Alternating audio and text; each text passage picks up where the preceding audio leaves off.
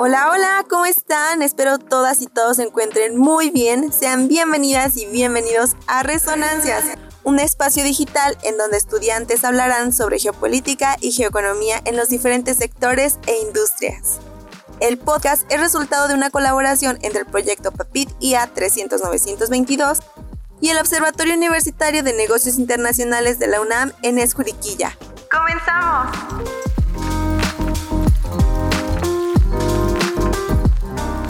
Hola, hola, ¿cómo están? Yo soy Brenda Salazar y sean bienvenidas y bienvenidos a un capítulo más de Resonancia. ¿Qué tal? Yo soy Saraí Medina y como siempre vamos a estar hablando de temas geopolíticos y geoeconómicos, pero en, este, en esta temporada pues aplicados a la industria de la moda. Así que acompáñenos.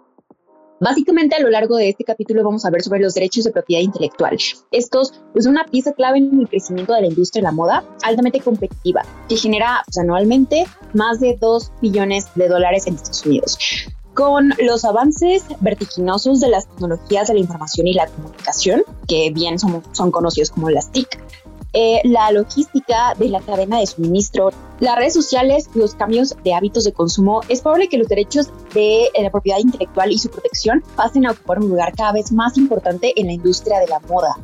Claro, además también tenemos que, mencionar que este tipo de legislaciones y este tipo de um, herramientas a través de lo que es la propiedad intelectual ha contribuido muchísimo a la difusión de la moda. Un ejemplo que tenemos súper claro y que justamente hemos venido abarcando en capítulos anteriores es acerca de este tipo de empresas que se dedican a crear diseños exclusivos y estos son presentados en los desfiles de moda, ¿no?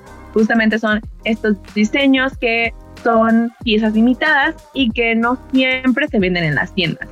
Esto es una oportunidad para que los diseñadores muestren pues su talento, ¿no? Creo que justamente en nuestro primer capítulo mencionábamos sobre una diseñadora que se encarga como de tener estos diseños exclusivos, pero haciendo referencia a las representaciones artísticas.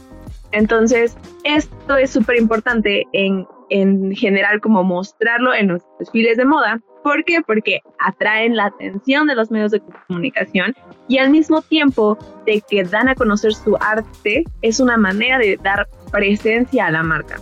Esto también es una oportunidad para que la marca venda los artículos que pueden producir en cadena a lo mejor no tanto como lo veníamos manejando con el fast fashion, pero sí eh, artículos que a lo mejor pueden comprar eh, en mayor cantidad o una cantidad más grande de personas, como lo es no solo la ropa, sino también perfumes, cosméticos y cosas como, eh, podríamos decir, básicas que podríamos usar en nuestros atuendos diarios, ¿no?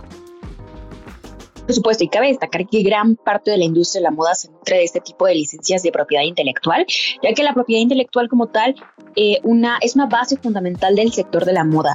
Eh, de hecho, en Estados Unidos eh, de América, el derecho de autor se considera una gran parte de, bueno, una parte principal más bien, y es fuente de protección de los diseños y su interacción con la moda. Pero el registro de marcas en realidad es un medio más utilizado por las marcas de moda que para protegerse en Estados Unidos.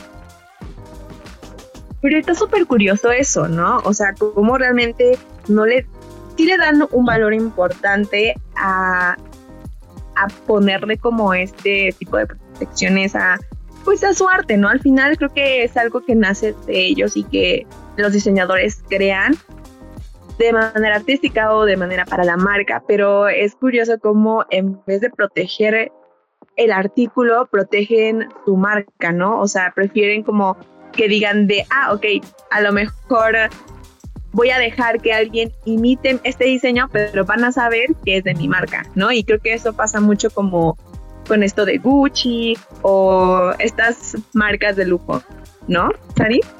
Por supuesto, y es que, mira, o sea, realmente considero yo que es una manera también de ellos, y es que también considero que es como tal una estrategia de ellos principalmente pues para que la gente tenga esta pertenencia a la marca y además de eso pueda ubicarla, ¿no? Es como lo que hemos visto a lo largo de muchos ejemplos que hemos dado en esta temporada, principalmente donde a nosotros nos ponen a lo mejor un símbolo sin que diga exactamente el nombre de la marca, pero por tener ese símbolo sabemos que se relaciona con eso. Y muchas imitaciones es algo que también ayudan de manera indirecta, de, manera indirecta a estas marcas para que se conozcan. O sea, a pesar de que tú sabes que probablemente sea un artículo que dice H&M, pero que se parece mucho a la colección nueva de Gucci, sabemos que tu mente luego, luego lo va a relacionar con esta marca. Entonces, de cierta manera también considero que es estrategia por parte de ellos, porque si bien protegen la marca, no importa que no protejan sus diseños como tal o precisamente los artículos que están sacando a la venta, porque saben que al final es lo que, lo que básicamente dicta la tendencia. Entonces, la gente se va a ir como por esa lógica de que, ah, mira, o sea, esto se parece mucho a la colección de Gucci o este se parece mucho a la colección de Chanel, etcétera. Entonces, también es una buena estrategia. Sí, y creo que también es esta diferencia en cómo va cambiando desde, pues, hace un tiempo en cuando hablando como de la protección intelectual en, en esta parte de la moda, antes era como de, esto es algo único y solo ciertas personas lo pueden tener, pero ahora como que esta transición de, ok, voy a dejar que intenten copiarme, pero claramente mi distintivo va a ser que tenga el logotipo de mi marca o por ejemplo también he visto como que ponen ciertas plaquitas y tú sabes que ya teniendo esa plaquita por así decirlo ya es original ¿no? Pero pues al final la marca está presente en todos los sentidos y en todos los mercados, ¿no? Aparte, creo que eh, una diferencia muy grande con respecto a, los países que en este momento pues dominan esta industria, como lo es eh, países de Europa y lo que ahora es Estados Unidos, eh, cómo se han regido mediante este tipo de, leyes, ¿no? O sea, creo que es importante como irnos un poquito atrás, hablar como de la historia y saber desde cuándo es importante proteger los diseños, ¿no? Proteger en, en ese sentido, pues lo que crean para vestir. Y creo que eh, hablando como de esta transición en la historia, los primeros que hicieron como eh, inventar diseños originales fue en Francia, ¿no? Y la protección de los dibujos y de los modelos, pues siempre fue prioridad desde el siglo XV, cuando se concedió como la protección de fabricación de textiles. Y es lo que veíamos justamente en los primeros capítulos cuando hablábamos del histórico de la moda, como Francia de ser eh, solamente un proveedor de telas se transformó y creó una industria tan fuerte económica, ¿no? Totalmente. Eso simplemente, pues, no era relevante en América en ese momento, ¿no? La protección específica de los dibujos y pues, modelos fue confirmada en la legislación nacional francesa por el decreto de la Convención Nacional en la fecha 19 de julio de 1793 y perfeccionada por las leyes especiales de dibujos y modelos en el año de 1806 y 1909 que otorgaron a los diseños franceses niveles significativos de protección como tal. Entonces, realmente aquí era como lo mencionas, es la evolución de cómo simplemente pasamos de una producción simple para cubrir una necesidad simple a ya algo mucho más elevado y de categoría que precisamente brinda estatus, que es lo que venimos pues remarcando a lo largo de estas temporadas, principalmente estos episodios más bien, ¿no? Porque la temporada ya sabemos todo esto. Sí, claro, además también es importante ver esta transición no solo en estos países que han sido como dentro de, la creación y, la consolidación de la industria textil y de la industria de la moda, de lo que es ahora, ¿no? Tenemos que también ver esta transición al continente pues latino y ver cómo, cómo ha cambiado y cómo es la propiedad intelectual en el mundo. Exacto, hay que observar que los países latinoamericanos, como bien lo decías, eh, tienen interpretaciones disímiles al respecto. Por ejemplo, en Perú, en el Instituto Nacional de Defensa de la eh, Competencia y la Protección de la Propiedad Intelectual, INDECOPI, para hay que resumir, eh, elaboró una guía de derecho de autor de la industria de la moda. en esta específica que las grandes prendas de vestir y accesorios como guantes, pañuelos o sombreros pueden considerarse una creación artística bajo la clasificación de obra de arte aplicada. Además, también tenemos que, comentar eh, dentro de los países latinoamericanos, eh, también tenemos como a Colombia, ¿no? Que en la Dirección Nacional de Derechos de Autor en Colombia tiene esta interpretación súper opuesta a, lo que nos dice Sara, ¿no? Creo que este es el contraste perfecto, porque en 2016 la institución indicó que las prendas de vestir por sí mismas pues no son protegibles bajo el régimen de derechos de autor, al ser medios que están restringidos por la figura humana o del animal que se desea vestir. Entonces es como una, un contraste totalmente diferente y creo que eh, la protección industrial no, no siempre se considera de la misma manera en el mundo y creo que es por eso que siempre tenemos como estos contrastes. Es correcto, y es que esta postura se asimila a la adopción, bueno, al adoptado más bien, en Estados Unidos e implica que reproducir en otro material un vestido como el de la imagen no constituye una infracción al derecho de autor, lo cual es muy importante, pues el modelo, por más original que parezca, no está protegido por eh, por esta categoría, ¿no? Que era lo que veníamos explicando. Y es que en el año del 2012 se presentó la Ley de Protección de Diseño Innovador que buscaba extender la aplicación del derecho de autor a los diseños de moda por un término de tres años. Sin embargo, no fue aprobada por el Congreso, eh, bueno, esto en Estados Unidos, ¿no? Sí, claro. Además, tenemos que, que verlo como de esta perspectiva. O sea, en Estados Unidos y en Colombia dicen que un diseño no, no puede extenderse como a, un estampado o algo que use como el, el, ser humano, pero Perú dice que sí, ¿no? Entonces ahí hubo como estas controversias y creo que Chile pudo eh, saldar como estas diferencias. Justamente en 2003 eh, hicieron una reforma a la ley de propiedad intelectual y creo que pudieron consolidar algo que creo que es eh, importante y a lo mejor retratarlo de diferente manera en justo como empezaban en Francia eh, cuando empezó como esto de tener la protección intelectual de, de, los diseños, ¿no? Y entonces aquí lo que hace Chile es eh, decidir que lo que sí se puede proteger son los dibujos y modelos textiles, incluyendo los estampados y la forma de la prenda. Y entonces creo que esto es eh, como una manera de, de, poder consolidar acerca como de estas diferencias y estas como controversias que se han generado pues en diferentes países al no, a lo mejor no tanto no entender, sino más bien no tener como una concepción sólida acerca de del diseño, ¿no? En, en la moda, ¿qué, ¿qué sí podríamos y qué no podríamos proteger, ya que pues al final son cosas que vamos a usar, ¿no? Y que podríamos usar en nuestra vida cotidiana. A lo mejor eh, ciertos, eh, en ciertos niveles económicos, eh, o más bien, no, no ciertos, más, más bien yo creo que sería como sectores o definirlo como a clases sociales, que pues obviamente son prendas que se utilizan pues una sola vez, pero pues al final yo creo que es importante darle este giro para que y sobre todo motivar a nuestros diseñadores nacionales a que protejan su, su, arte y que también hagan valer pues el nombre de pues de su país de origen, ¿no? Definitivamente, y es que, o sea, como bien lo venías explicando, aquí tenemos un caso que es el caso de la Unión Europea.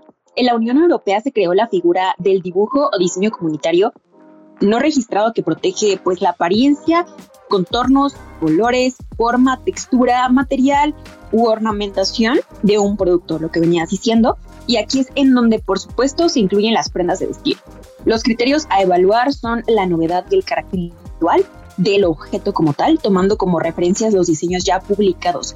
La protección se tiene que extender a un plazo de tres años, contados a partir de la divulgación extendida, bueno, perdón, entendida esto eh, como la última, como la exposición que permite a los círculos, eh, bueno, especializados dentro de la Unión, tener razonablemente conocimiento del dibujo o modelo en cuestión, como puede ser la representación de una colección de la Semana de la Moda en París. Pero adentrándonos un poco más en algo pues nacional, vamos con Elsie que nos trae una cortinilla un poco más direccionada hacia México sobre la protección intelectual. Entonces aquí vamos a conocer un poco más el contexto de cómo se aplica este tema, pero en nuestras limitaciones nacionales.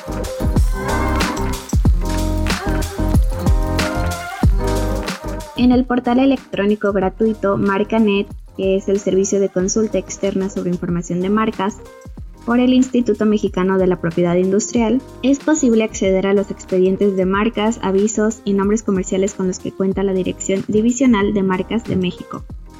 De esta forma, se buscaron las marcas de lujo más populares para saber cuáles son las que cuentan con más expedientes de registro de marca en el país. Dentro del top 5, en la quinta posición, se encuentra la marca Dior, con 152 expedientes de registro de marca, a nombre del titular Christian Dior Couture. Dentro de los expedientes se encuentran registrados productos como prendas de vestir, calzado, artículos de sombrerería, ajuares de bebé, trajes de baño, shorts, cinturones, tirantes, blusas, rebecas, pantalones, petos y monos. En el número 4 se encuentra la marca Victoria's Secret con 202 expedientes de registro de marca, a nombre del titular Victoria's Secret Stores Brand Management LLC. En sus expedientes se pueden encontrar productos como colonia, agua de tocador, spray perfumado para el cuerpo, loción corporal, champú para el cabello y jabón líquido corporal. En el lugar 3 está la marca Giorgio Armani, que junta 254 expedientes, con nombre de titular Giorgio Armani SPA. Dentro de los mismos se pueden encontrar maquillaje, lápices de labio, sombras de ojos, lápices de ojos, máscara de pestañas, perfiladores de ojos, lápices de cejas, colorete, bases de maquillaje, polvos faciales, esmaltes de uñas y quita esmaltes.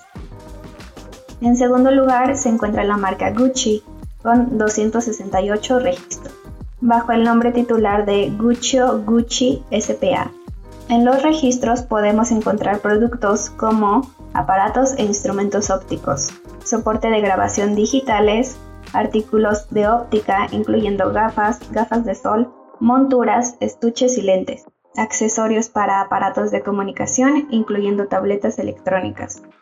Finalmente, dentro de la investigación, en primer lugar, la marca que tiene más registros de marca es Louis Vuitton, con 407 registros, mismo que tiene como titular Louis Vuitton Maletier.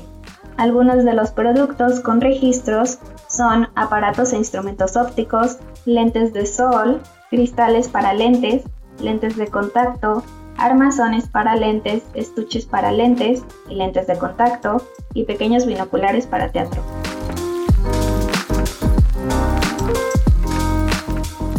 Creo que es bien interesante lo que nos comentan Nelsi con respecto a lo que es la industria y la propiedad intelectual en México.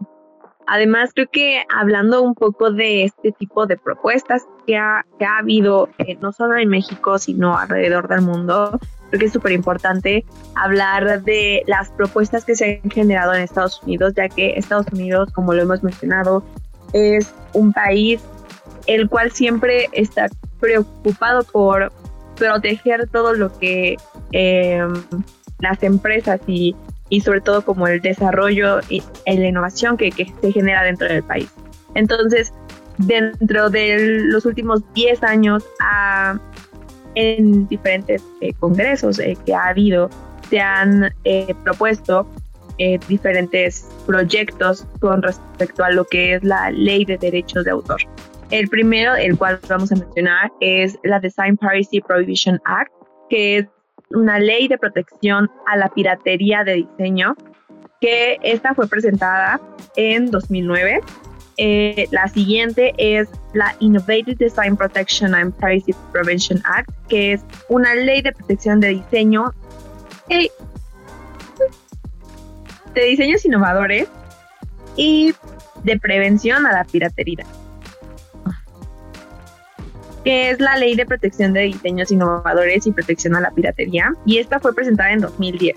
Y la Innovative Design Protection Act, que es la Ley de Protección de Diseños Innovadores, que fue presentada en 2012. Entonces, creo que es bien importante como el hecho de que se hable mucho sobre el tema y, y se muestren como diversos proyectos para poder proteger sobre la piratería, ¿no? Creo que justo lo que comentábamos hace rato, muchas veces pensamos que marcas ya posicionadas tienen como solo tienen como estos distintivos para saber que es original de la marca, pero también no protegen sus diseños porque claramente como ya tienen presencia y un reconocimiento, pues no les interesa de cierta manera que hagan piratería, porque pues al final de cuentas la, marca va a seguir estando sólida y va a tener este como marketing extra para que conozcan de la marca, ¿no? Pero creo que este tipo de proyectos sobre la protección a la piratería, siento que podría ir mejor eh, propuesta. Yo, yo siento que podría beneficiar un poco más a los diseñadores que van empezando, a los diseñadores emergentes. No, porque al final, o a estas pequeñas empresas locales que tienen diseños increíbles y que van muy arraigados como a la cultura y que posiblemente no, no han tenido como este posicionamiento tan importante como lo tienen otras marcas. Pero pues al final el, crear arte y, protegerlo, porque al final creo que mm, eh, mucho se, se recae en eso, en ser artístico o tener como este concepto de, de arte, ¿no? Entonces creo que sí es importante el ver cómo en Estados Unidos siempre hay este tipo de propuestas para proteger pues de la piratería, ¿no? Es correcto. De hecho, permíteme agregar, Brenda, en esta parte creo que algo que sí es bien importante, de hecho lo mencionaste, además de pequeñas empresas como tal, también es necesario proteger los diseños de las comunidades, porque bien dijiste que tenía que ser algo, pues, bueno, no tenía exactamente, pero donde tienen más vulnerabilidad justo de los robos y lo que estábamos viendo, ¿no? O sea, justo de el aprovechamiento cultural, sin ni siquiera dar un, pues, al, ¿cómo se diría? O sea, ni siquiera recompensa, ni siquiera, o sea, el hecho de dar una remuneración, más bien sería la palabra ideal, a estas comunidades después de tomar a lo mejor ciertos diseños, se está obviando bastante, ¿no? Y es lo que hemos visto a lo largo de, pues, varias, varios ejemplos y puntos que podemos explicar, sobre todo una marca aquí mexicana muy reconocida que se llama Pineda Cobalín. Eh, en realidad es algo que muy notoriamente se ha sabido, roba muchísimos diseños de comunidades oaxaqueñas, chapánicas, etcétera, a lo largo de toda la República para poder apropiárselos y vender eso como una imagen y diseño propio de la marca, lo cual es bastante pues deplorable y además preocupante, ¿no? Porque realmente es cuando te das cuenta de que diseñadores locales y, personas, comunidades tan pequeñas que a lo mejor todavía no tienen la oportunidad de tener una empresa, sino un negocio como tal muy, muy específico y muy pequeño, no tienen como estas herramientas suficientemente poderosas como para poder hacer valer justo estos derechos que tienen por la creación de sus propias pues básicamente prendas y, diseños en general, ¿no? Entonces eso sí es muy importante. Y de hecho aquí vamos a entrar un poco más en ejemplos de propiedad intelectual. Por ejemplo, en el caso de eh, fabricante de cosméticos de lujo que se llama Coty y de la plataforma en línea de terceros como Amazon, se adoptó una decisión de gran alcance a este, bueno, respecto, eh, la decisión de a este respecto, el Tribunal de Justicia de la Unión Europea estimó que para proteger el carácter exclusivo de sus productos, los propietarios de marcas de lujo pueden restringir la venta de sus productos por, bueno, por distribuidores autorizados como a plataformas en líneas de terceros como Amazon, ¿no? Que en este caso era lo que estamos viendo. En realidad también es una buena opción, sin embargo, en el aspecto ya enfocándonos un poco más en comunidades rurales, como lo que estábamos hablando justo de los ejemplos de estas de estos pequeños grupos de empresarios que también se les puede llamar, no tienen obviamente acceso ni a internet, probablemente tengan recursos muy limitados para poder hacer pues esta publicidad por estos medios y hacer como ese tipo de tratos, pero también es una muy buena opción, ¿no? También se deberían de abrir como programas justamente para que esto se pueda fomentar y también ellos se sientan más seguros y tengan más posibilidades de poder vender tu producto de maneras mucho más fiables, ¿no? Claro, y creo que ese es un tema que vamos a abordar en el siguiente capítulo acerca de estas apropiaciones culturales que se han hecho.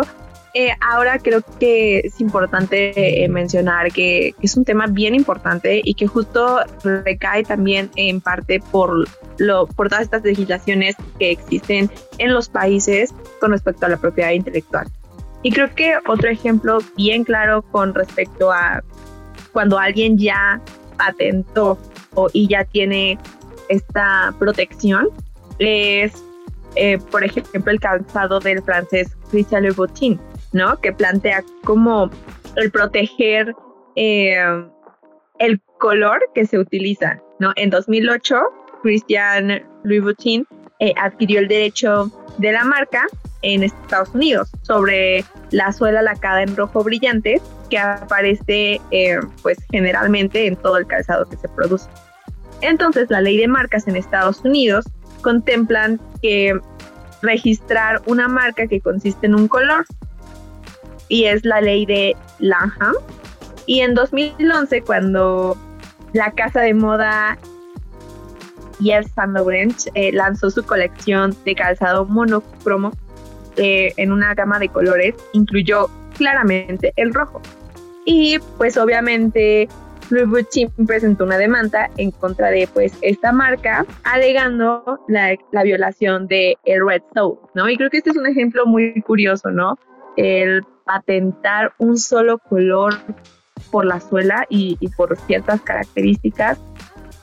Siento que fue inteligente, pero no sé si eso pueda, más bien yo siento que sí sería como cuestionable el patentar un color, porque pues al final no es un diseño original, no es algo innovador, pero es, es inteligente. Eh, yo creo que el, el patentar como su distintivo em, puede generar como este, este tipo de, de controversias, ¿no? Es correcto, y es que muchas veces incluso utilizan estos mismos colores, no tanto porque se quiera patentar, considero yo, el, el color per se, sino que es más que nada como la manera en la que se está aplicando, ¿no? En este caso, a lo mejor hemos visto muy, muy pocos diseños que realmente tengan esta aplicación roja en las suelas, entonces es justo el distintivo de la marca o el distintivo de ese diseño o esa colección en particular de una marca en específico, entonces como que era lo que comentaba, ¿no? O sea, si, si una marca que es de la misma competencia lanza un producto muy parecido, tal vez no, o sea, tal vez genere el mismo conflicto, obviamente, y, tome acciones legales como en este, en este caso, porque puede ser que sea diferente si a lo mejor una marca de fast fashion lo lanza, probablemente sea por otro tipo de cuestiones. Obviamente la competitividad que le va a hacer una marca de fast fashion a una de alta costura, pues jamás va a ser la misma, ¿no? Aunque vendan en gran volumen los otros, los precios obviamente los clientes, con los clientes exclusivos que tiene esta otra marca, pues jamás se van a comparar con, con en realidad pues el común denominador de la gente. Pero si una marca como YSL que bien lo dijiste, que también tiene categoría y que básicamente promete mucho estatus, lanza exactamente la misma propaganda y, y, la misma aplicación de color, Obviamente, pues aquí va a haber mucho conflicto porque pues son básicamente competencia directa. Entonces, evidentemente, sí va a haber como mucho este, este, pues esta situación, ¿no? De conflicto legal como, como se sometieron en esta ocasión. Y realmente es que sí puede ser incluso muy detallado como lo estábamos viendo, ¿no? O sea, realmente puedes patentar cualquier cosa, ¿no? Si tú le quieres aplicar un punto verde a tu mercancía, a lo mejor porque es de cierta colección, etcétera, y lo quieres ir cambiando de color conforme varían las temporadas, es lo que tú decías, ¿no? Es increíble que incluso este puntito de color se pueda patentar porque simplemente sea el distintivo de tu marca y lo que la gente también relacione y reconozca con que eso es de la colección de bla, bla, bla de tal marca, ¿no? Entonces es increíble porque al final de eso, eso cuenta muchísimo como en el inconsciente de la gente, el hecho de que las personas puedan reconocer justo la marca o bueno, la, la, huella de una marca en específico. Entonces también tenemos que hablar que en 2017 hubo un pleito interesante en China por la infracción de marcas que afectaba al fabricante estadounidense de ropa deportiva de New Balance. El Tribunal Popular Intermedio eh, Shinzo acerca de Shanghái eh, bueno, más bien, perdón, cerca de Shanghái, condenó a tres fabricantes de calzado chinos a pagar más de 10 millones de yuanes, alrededor de 1.5 millones de dólares en Estados Unidos, bueno, o sea, la conversión, en concepto de eh, daños y prejuicios a New Balance por infracciones de su marca registrada. Eh, bueno, en inclinada, ¿no? Si bien es cierto que según los estándares internacionales, los daños y prejuicios obtenidos no son muy elevados, se encuentran entre los más altos que jamás se hayan considerado una empresa extranjera en una disputa sobre marcas en China, ¿no? Sí, y es bien interesante lo que, lo que Sara. O sea, no estamos en la, en la industria de la moda, no se está considerando la creación de los diseños, eh, la manera en la que crean o, o están eh, plasmando los sentimientos de ese momento, porque al final tenemos que reconocer que algunos diseñadores lo hacen por amor al arte y porque realmente es como mostrar sentimientos y figuras mediante lo que usamos y a través de también de nuestra personalidad, ¿no? O sea, es algo como muy interno y a la vez que podamos darle nuestro toque y, este como glitter a, lo que hacemos y, y, lo que vestimos.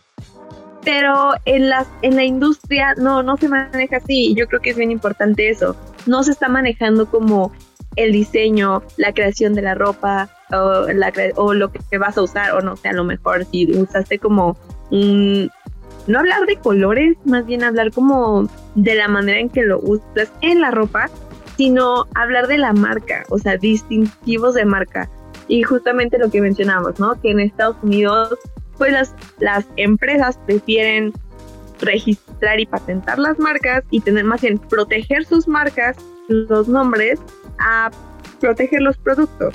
Y creo que este también se ha convertido en un problema porque si bien sabemos, la industria de la moda es una de las más contaminantes y es bien importante el tener este eh, conocimiento y sobre todo que los diseñadores pues también estén conscientes de que el lugar en el que están posicionados y la manera en la que crean pues también está afectando al, mundo y, y al medio ambiente.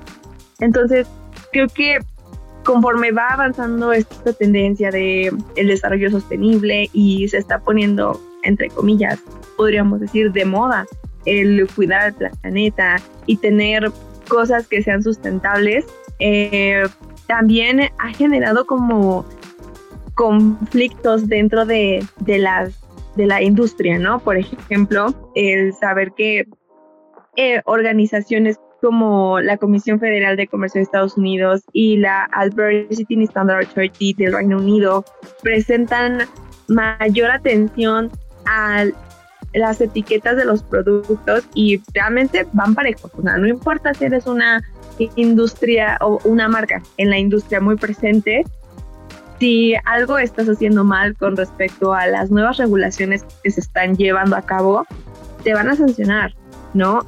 Entonces creo que es importante también hablar de la concientización de estos artistas y, no a lo mejor no, no limitarlos a que creen, sino más bien invitarlos a, que sean innovadores dentro de una problemática que no solo es de unas pocas personas o de una industria en general, sino es una problemática de todos y que siendo esta industria de las que contaminan más, creo que la responsabilidad también es más importante para ellos y, sobre todo las consecuencias que deberían de tener, pues no tenemos que a lo mejor generalizarlo y decir que, es su culpa, pero sí hacer esta concientización de que la industria es muy contaminante y entonces es necesario traer cosas innovadoras, pero que entren dentro de estos estándares de sostenibilidad.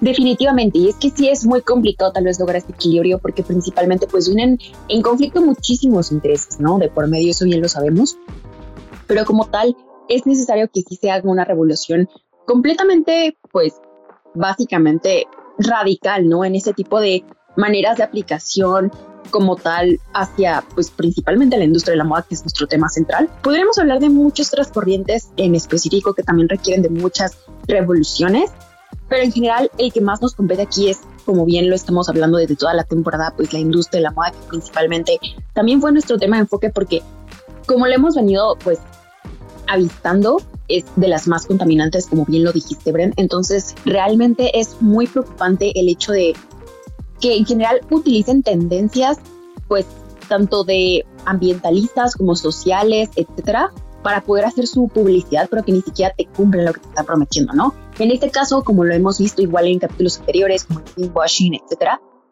es bien triste realmente cómo es que las marcas en general tienen esta, pues, maña básicamente de venderte algo, por ejemplo, es algo muy común que incluso hemos visto en muchos, eh, pues, aparadores, en donde a lo mejor y te venden, pues, no nada más la ropa en general súper ecológica, ¿no? Y Em, a lo mejor que es de prendas reutilizables, etcétera, sino que también muchas veces estas bolsas que te dan incluso para guardar la ropa también dicen que están hechas de plástico 100% reutilizable, etcétera, cuando realmente te pones a investigar un poquito más y te das cuenta de que eso es pura mentira. Entonces tenemos que ser, como lo venimos recargando desde antes, pues muy conscientes con lo que consumimos y, realmente, ¿no? A lo mejor si algo puede ayudar muchísimo en que los consumidores incluso lleven su propia bolsa para poder echar los artículos que vayan a comprar, inclusive a tiendas como Forever 21 o tiendas incluso de alta gama, estaría súper genial que incluso empezar como por esos pequeños cambios y también por supuesto, ¿no? O tratar de impulsar un poco más a las empresas pequeñas, sobre todo a los consumidores locales, de qué sirve si te compras un diseño, no lo sé, a lo mejor de Louis Vuitton, que tiene una colaboración o que tiene ahora una sección, no lo sé, que, expone la moda mexicana y que te está plagiando justamente diseños mexicanos, cuando tú puedes simplemente invertir esos es más, inclusive menos de los 10 mil pesos que te podrías gastar en una de esas prendas o inclusive más, porque son de colecciones muy específicas, en a lo mejor te puedes invertir 2, 3 mil pesos en dárselos a realmente comunidades que en serio están poniendo todo su esfuerzo y todo su amor y que aparte crean esos diseños específicamente, ¿no? No solamente lo están copiando de otro lado. Entonces es muy importante también como hacer conciencia a lo largo de todo lo que hemos venido comentando en este capítulo. En realidad es muy importante justo esta parte de la propiedad intelectual, también de saber aprender a pues concebir y apreciar lo que en general nosotros como México y como cultura tenemos también para dar en cuanto a la moda.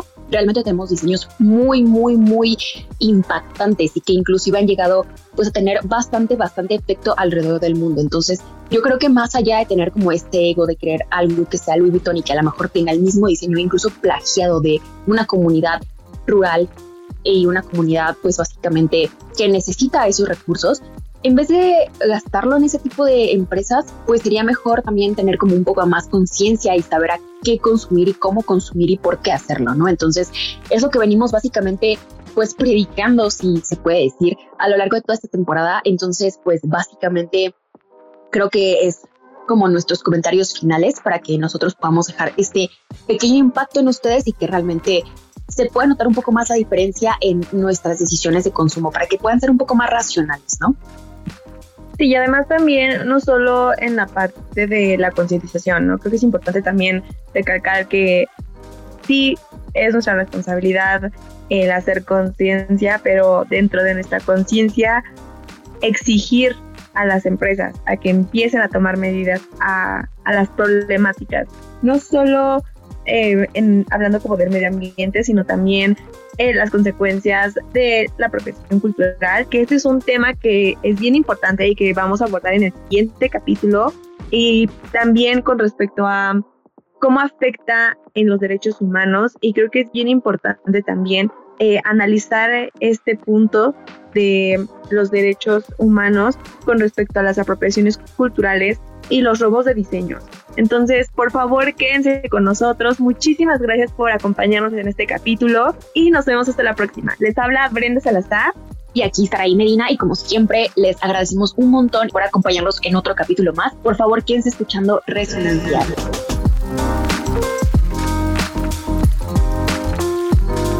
Los comentarios emitidos en este programa son resultado de los análisis y opiniones de las presentadoras. No representan la postura oficial de la UNAM ni el proyecto. Esta fue una misión de resonancias producto del proyecto PAPIT IA 300-922, Innovación en las Relaciones Económico-Productivas en el Capitalismo Cognitivo y su intermitencia por la pandemia SARS-CoV-2.